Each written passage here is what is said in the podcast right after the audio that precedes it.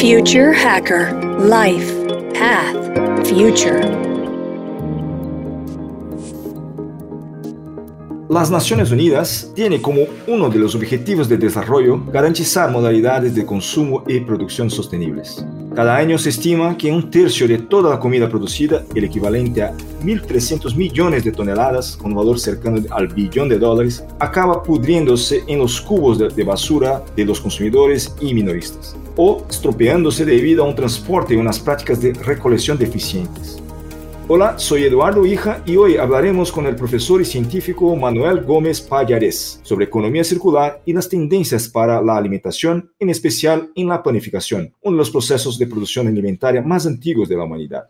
Manuel Payares es profesor universitario desde hace más de 25 años. En ese tiempo ha dedicado su investigación a profundizar sobre el conocimiento de los cereales y su transformación. En un primer momento sobre la harina de trigo y sus mejoras, posteriormente en desarrollo y mejora del producto sin gluten y actualmente en aspectos ligados a la economía circular y el aprovechamiento de subproductos y desechos en la industria o comercio. Fruto de estos trabajos, ha publicado más de 150 trabajos en revistas científicas internacionales, ha desarrollado más de 50 proyectos de colaboración con empresas, posee cinco patentes y ha formado a numerosos jóvenes que hoy en día desarrollan su trabajo centrados en labores de I+D en empresas y universidades. Hola Manuel, un gusto saludarte. ¿Cómo estás? Hola, un placer, Eduardo. Muy bien. Eh, Manuel, dinos, ¿por qué te ha interesado investigar la harina de trigo y el pan? Bueno, yo lo, tuve muy, muy fácil. Yo cuando entré de profesor en la universidad en la que trabajo hoy en día, eh, pues me tocaba dar una asignatura que era industrialización de cereales y una que era panificación y pastelería. Yo no sabía nada. Cuando llegué aquí yo, yo tenía formación en alimentos, pero cuando estudié mi carrera, digamos que el profesor que me tenía que dar procesos no le gustaba mucho los cereales, le gustaba más el vino, el queso y el aceite. Y la verdad es que prácticamente no nos dio ninguna formación en estos temas. Pero cuando yo llegué a la ciudad en la que actualmente desarrollo mi trabajo, pues bueno, me tocó dar esto como profesor. También vi que era una, una ciudad rodeada de campos, rodeada de cultivos de trigo, rodeada de empresas harineras, empresas galleteras. Entonces, bueno, creí que esa labor docente por un lado, pero por otro, la labor de investigación que tenía que desarrollar para, para ser útil a la sociedad y sobre todo a la sociedad más cercana, pues tenía que empezar a trabajar en estos temas. Y, ese fue mi comienzo. Y bueno, ¿cuáles son los desafíos de innovar en un elemento ancestral como lo que estamos hablando? Buena pregunta, buena pregunta, porque normalmente cuando hablamos de innovación o de investigación hablamos de cosas que parecen muy complicadas, parecen muchas veces que no sabemos si vamos a llegar a algunas cosas, a verlas en la realidad. Eh, y en el caso del pan, lo que está pasando ahora mismo es que estamos volviendo un poquito la, vista atrás. En el mundo del, pan se ha cambiado mucho porque los consumidores pedían unos productos muchas veces más económicos, eh, muchas veces más prácticos y todo el mundo de la investigación y las empresas lo que han hecho es poder conseguir esos productos, pero mm, en algunos casos el conseguir esos productos o al conseguir esos productos hemos perdido calidad del, producto. Hemos perdido, por una parte, calidad organoléptica, o sea, no están tan buenos como estaban antes. Son productos que muchas veces sí son baratos, son prácticos, pero se estropean muy rápidamente los panes y entonces ya, ya no son tan prácticos para nuestro día a día, que afortunadamente ha cambiado mucho la sociedad, la mujer se ha incorporado al mercado de trabajo, ya no tiene la facilidad para, para comprar todos los días el pan, ha cambiado nuestros hábitos y en algunos casos hemos perdido calidad nutricional también. Nos hemos dado cuenta de que al principio de toda esta evolución había algunas prácticas que eran muy positivas. Entonces, el uso de masas madres, las fermentaciones lentas, etc. ¿Qué ocurre? Que esas prácticas pues, no se conocían en profundidad, no se habían estudiado y ahora estamos volviendo y viendo de aquello que teníamos muy bueno, primero, conocerlo bien y segundo, cómo lo podemos hacer incluso mejor. Y en aquellos momentos que no podíamos controlar ciertas cosas, Ahora tenemos herramientas para controlarlas y podemos garantizar un producto homogéneo, regular, pero con esas cosas buenas que tenían los panes de antes. O sea, mirar el futuro, pero también aprendiendo con el pasado, ¿no? O sea, de que de las prácticas, ¿no? Me parece. Efectivamente, o sea, no todo lo del pasado es bueno, pero hay que estudiar lo del pasado, efectivamente, hay cosas buenas, Pero esas cosas que se hacían en el pasado hay que hacerlas aplicando las tecnologías que tenemos hoy en día, mejorándolas, dando regularidad, etc. Perfecto. ¿Cuáles son las tendencias para el futuro? En alimentación podemos hablar de muchas tendencias, pero las tendencias las marca el consumidor. Normalmente el consumidor es el que manda y, la industria lo que hace es satisfacer las necesidades del consumidor, tengan o no, o no tengan razón los consumidores. En cualquier alimento tenemos que mirar tres o cuatro aspectos que son fundamentales. Algunos de los que se habla mucho, pero el consumidor no es lo que más mira, y otros que a lo mejor se habla menos, pero el consumidor los valora mucho. Lo primero que tenemos que tener muy claro es que los productos tienen que estar buenos ¿vale? y nos tienen que gustar. Por muchas mejoras que hagamos en un producto, si ese producto no gusta a la gente, no lo va a consumir. El consumidor no, no va a tomar ese producto. Con lo cual, puede haber una cierta investigación a mejorar la calidad organoléptica de los productos, pero lo que es muy importante es que hagamos lo que hagamos, mejoremos lo que mejoremos, nunca tenemos que perder de vista que el alimento tiene que estar bueno. Esa es la, primera base. Segundo aspecto muy importante y que en investigación muchas veces nos olvidamos y, y nunca debemos de perder de vista, es que el alimento tiene que tener un coste asumible. Y el pan y estos productos son productos muy baratos, con lo cual el margen de maniobra que tenemos no es muy grande. No podemos hacer cosas que sean muy caras porque incrementaría mucho el precio del producto y no sería tampoco viable en el mercado. Un tercer aspecto que es importante, pero quizá menos de lo que podemos pensar, son los aspectos nutricionales. Es importante mejorar la calidad nutricional de estos productos el pan es un producto que en general es bueno, no tiene muchos azúcares, no tiene grasas saturadas, no tiene nada, nada que sea muy malo. Entonces, como producto que no es malo, tiene la capacidad de que en él podemos poner cosas muy buenas. Porque para tomar esas cosas muy buenas le estamos acompañando de algo que no tiene nada malo. Pero al pan le pasa otra cosa, y es que como comemos mucho pan a lo largo del día, cualquier cosa que hagamos para mejorar un poquito nutricionalmente ese producto tiene una gran repercusión en la salud de la población. Entonces, intentar bajar el contenido de sal que tiene el pan, que no tiene mucho comparado con otros productos, pero como tomamos mucho, mucho pan, estamos tomando mucha sal con esos productos. Intentar mejorar la calidad de los panes integrales, que deberíamos todos de tomar más productos integrales, es muy interesante. Hay ciertas cosas dentro de la nutrición que son importantes. El problema es que normalmente las cosas que son más sanas están un poquito peor, no están tan buenas digamos que sacrificio o esa pérdida de calidad organoléptica, el consumidor la va a asumir si está muy concienciado de esas ventajas nutricionales. ahora mismo hay una parte de los consumidores que sí que tienen esa concienciación, pero hay una parte muy amplia de la sociedad que no está tan concienciado con esos temas. O una de dos, o los gobiernos empiezan a, no te digo que obligar, pero por lo menos a informarnos mejor y a concienciarnos mejor de estas cosas, o estas mejoras serán un poquito nicho, serían un poquito para un grupo de gente. Yo creo que eso va a cambiar y cada vez vamos a estar más preocupados, pero todavía nos falta un camino. Y un cuarto punto de vista que es muy importante es lo que los anglosajones llaman la convenience, que el producto sea cómodo. Y el pan para algunas cosas es muy cómodo, pero tiene un gran problema. Es que yo estoy en España y el producto que nos gusta en España, que es un pan tipo el pan francés, la baguette, crujiente, es un pan que dura poco que se estropea rápidamente y eso no encaja con los hábitos de vida de, la población. Entonces, ese es otro reto, ¿vale? El, mejorar esos aspectos. Y yo hasta hace poco me centraba en los aspectos, pero ha venido, ahora ha venido un quinto. Ha venido un quinto que, está empezando, pero ha venido para quedarse y son los temas de sostenibilidad. Y en las grandes empresas yo cada vez veo más preocupación por todo eso. Dentro, en el mundo del pan, hay un tema de sostenibilidad del cultivo, de la parte agrícola, del trigo, pero también hay un tema de sostenibilidad en la industria, de reducción de gastos, de huella de carbono, etcétera, y de intentar minimizar la pérdida de productos que se están tirando a la basura todos los días, que es muy importante. Entonces, todo eso yo creo es un poquito hacia dónde vamos.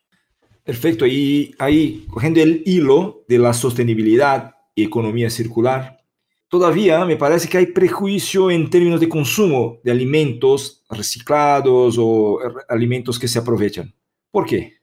Yo creo que es un poco herencia, ¿vale? Mm, a ver, yo no he vivido una época de hambre, pero mis padres sí, ¿vale? Eh, y venimos de una época en la que se aprovechaba todo. Y el que aprovechaba todo era el pobre. El rico no, le hacía falta aprovechar eso. Entonces, eso de recuperar las cosas parece que es de pobres. Y ahora que somos todos o nos creemos todos ricos, pues eso pues no, parece que, que nos guste, ¿no? eh, tiene que cambiar concienciando a las personas, tiene que cambiar, y es muy importante, asegurando que las prácticas para reaprovechar los productos son prácticas seguras, y tiene que cambiar aprovechando esos productos que se están tirando de una manera inteligente. Y ejemplos ya tenemos, y hay empresas que están haciendo este tipo de productos y, están consiguiendo vender unos productos que no son más baratos, a, pesar de lo que podamos eh, pensar, pero que lo están vendiendo a una, a una población que está muy preocupada por los temas como el cambio climático y todo esto. Y, pero llegar a pagar más caro, eso es más, me parece raro, pero bueno, a ver, ¿puedes darnos ejemplos de iniciativas concretas y exitosas en ese, en ese, en ese sentido? Sí, sí, sí. A ver, yo trabajo en pan, en el mundo del pan, ¿no? Entonces, para mí un, hay dos casos que a mí me gustan mucho, eh, que están relacionados con el alcohol, ¿vale? Con las bebidas alcohólicas. Entonces, hay una empresa inglesa que se llama Toast Ale, que ya hace tiempo introduzco los restos del pan en la elaboración de cerveza. ¿vale? Las cervezas en general, las cervezas en casi todo el mundo están hechas con malta de cebada, pero llevan un producto que se llama adjunto. Es una fuente de hidratos de carbono normalmente para bajar el precio de las cervezas y para eso se puede utilizar maíz, se puede utilizar arroz, algún hidrato de, algún hidrato de carbono, algo que tenga almidón. Entonces el pan es perfecto para eso. ¿vale? Tenemos el almidón completamente digerible por, por las enzimas, podemos generar azúcar y los azúcares los pueden transformar las levaduras y es bastante fácil. No solo es fácil, sino que además en el producto final nosotros vemos una cerveza, casi ni nos enteramos que ahí, ahí se ha aprovechado el pan. Además, el concepto de esta empresa, yo creo que muy inteligentemente, ha sido compartirlo. ¿vale? Entonces, la fórmula que ellos usan la han puesto a disposición de la sociedad y pequeñas cerveceras de muchas partes del mundo están aprovechando esa filosofía algunas veces de una manera muy puntual, en alguna ocasión particular, y otros pues la están aprovechando un poquito mejor. Con ese mismo concepto de una bebida alcohólica, para lo cual el pan pues, se ajusta bastante bien, hay una empresa austriaca que ha montado una destilería, una destilería entera. Entonces, todos los panes que ellos tiran eh, los están transformando en alcohol. Que hay un proceso de fermentación, de destilación, y al final nos quedamos en un producto que es muy versátil podemos con ese alcohol hacer una ginebra, hacer un, aguardiente, hacer muchos tipos de productos. Entonces, es una gran cadena de panificación austriaca, tienen bastantes panes que tienen que tirar todos los días y eso es la materia prima. No solo hacen ese producto, sino que además lo venden bien. Lo venden y conciencian al consumidor y hacen ver al consumidor lo importante que son estas prácticas, que yo creo que es también algo importante. Eso en cuanto a bebidas alcohólicas. Luego hay alguna iniciativa en España, hay una pequeñita empresa, muy pequeñita, que con los, em, con los panes que no se han vendido están transformándolo en harina y están haciendo galletas, que es otra iniciativa bastante interesante. Y si nos salimos del pan, en la zona de California fundamentalmente, en Estados Unidos, pero bueno, sabes que California es un estado bastante avanzado en estas cosas, bastante más concienciado de otras partes de Estados Unidos, están naciendo bastantes empresas que tienen esa filosofía de aprovechar los productos que se tiran. Entonces, desde snacks con los plátanos que se tiran, aprovechar los residuos de la industria cervecera, que son bastantes, para hacer algún tipo de barrita energética, algún tipo de producto extrusionado tipo snack. Hay movimiento. Sí que es verdad que es relativamente reciente para lo que es la historia de, de los alimentos, pero es, pero es un movimiento que está creciendo y yo creo que tiene futuro, tiene recorrido. ¿Es un tema exclusivo de concientización y legislación o hay algo más que necesitamos mirar? Yo creo que ahora mismo esos dos son los, dos puntos más delicados, digamos, ¿vale? La legislación suele ser antigua y estaba pensando más para evitar fraudes, para evitar malas prácticas y no facilita ahora mismo mucho esa transformación de los desperdicios en alimentos. Es algo contradictorio porque, por otra parte, la Unión Europea, yo estoy en Europa, pero bueno, las autoridades internacionales lo que dicen es que para reducir los problemas del cambio climático, huella de carbono y tal, lo mejor es que estos productos los reintroduzcamos en la cadena de alimentación humana, no los dediquemos a hacer un biogás o alimentación animal, etc. Esa contradicción se tiene que arreglar y yo creo que las autoridades tienen que intentar adaptar la ley con toda la seguridad necesaria que tenemos, que necesitamos los consumidores, pero adaptarla para que estas prácticas sean posibles. Y por otra parte, aprovechar estos subproductos no es barato. Esto no hay que tener un cuidado, hay muchas, algunas veces hay que secarlos, otras veces hay que molerlos, eso es un, un coste. No tenemos una. A ver, cuando tú compras trigo, puedes homogenizarlo mucho, pero hay panes de muchos tipos distintos que hay que separarlos, todo eso también es un coste. Y al final son productos que no van a ser más baratos que los que tenemos. Por tanto, el consumidor no los va a comprar porque sean más baratos. Incluso pueden ser algo más caros. Al final, para que un consumidor compre algo más caro, le tiene que encontrar una ventaja. Mm, y como no va a ser precio, no va a ser comodidad, no va a ser calidad organoléptica, que todo eso también lo tenemos que cuidar, pero, pero no va a ser la ventaja, pues la ventaja es un tema de sostenibilidad y eso el consumidor tiene que estar concienciado, si no, no cambiaremos. De hecho, lo que se ve es que estos productos están triunfando mucho más en aquellos países en los que los consumidores están más concienciados con estos temas. ¿Hay desafíos tecnológicos u otro, otros avances científicos necesarios para que eso sea realidad? La ventaja, se están haciendo muchas cosas muy complicadas. Eh, es muy típica de las investigaciones que cogen un subproducto y estudian muy bien los componentes y extraen un componente minoritario que hay ahí que puede ser muy bueno. El problema es que eso es muy difícil llevarlo a la práctica. ¿Por qué? Porque tú no tienes grandísimas cantidades de sus productos homogéneos muchas veces. Y segundo, y más importante, porque esas prácticas aprovechan una pequeña parte de su producto y siguen generando muchísimo su producto, con lo cual no arreglamos el problema. Y por otra parte, las prácticas para extraer esos componentes muchas veces son muy caras y también generan una alta huella de carbono. Entonces no podemos, para aprovechar su producto, seguir generando su producto sin incrementar la huella de carbono. Entonces, las investigaciones yo creo que tienen que ser más sencillas, más prácticas y afortunadamente en casi todos los productos, y por lo menos en los que yo me muevo, es fácil.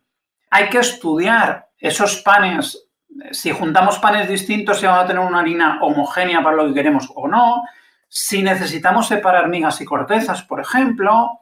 hay que hacer un estudio. Y sobre todo, por la parte de los investigadores, tenemos que generar un cuerpo científico, tenemos que generar unos datos que hagan también que las administraciones vean que estas prácticas son seguras. Y cómo lo deberíamos de hacer para evitar cualquier riesgo o peligro, etc. Y yo creo que eso quizá es lo que más falta en estos momentos. Estamos llegando al final de nuestra charla aquí, eh, pero me gustaría dejar el espacio final para que hables un poco también ¿no? del blog que, que tienes ahí, InnoGrain. Me ha parecido muy interesante, con mucho contenido. Eh, ¿Nos puede compartir un poco de este tema? Sí, bueno, esto es una iniciativa que, que empecé hace un par de años. Pues bueno, yo aparte de investigador, eh, soy profesor Llevo muchos años formando a gente y quizás una de las cosas que más me guste, que más satisfacción me produce, ver a esos antiguos alumnos que luego van a las empresas, van al mundo de la investigación. Y afortunadamente pues tengo mucho contacto con empresas y tal. Mm, me di cuenta hace unos años que, al menos en mi país, me, da la impresión de que, de que es bastante común, sobre todo en Sudamérica también, pues muchas veces la gente entra a trabajar en las empresas y bueno, pues no ha tenido la suerte de formarse previamente. Tienes que aprender un poco corriendo. Yo creo que en el mundo de la alimentación cada vez hay más material científico, más artículos, pero cada vez hay menos textos buenos para aprender. Eh, y la gente, pues me lo decía, es algo que no me está costando mucho.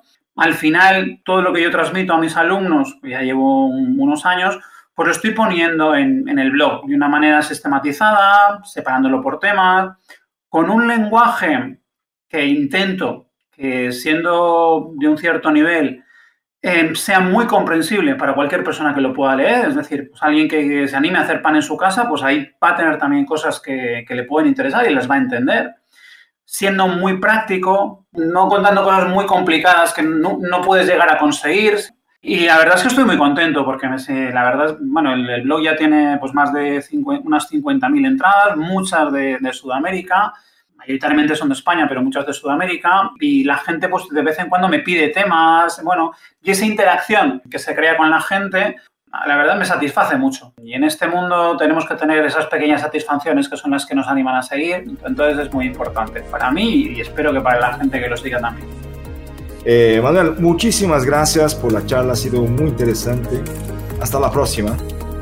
Muchas gracias Eduardo y que sigáis teniendo el éxito que estáis teniendo. Future Hacker. Life. Path. Future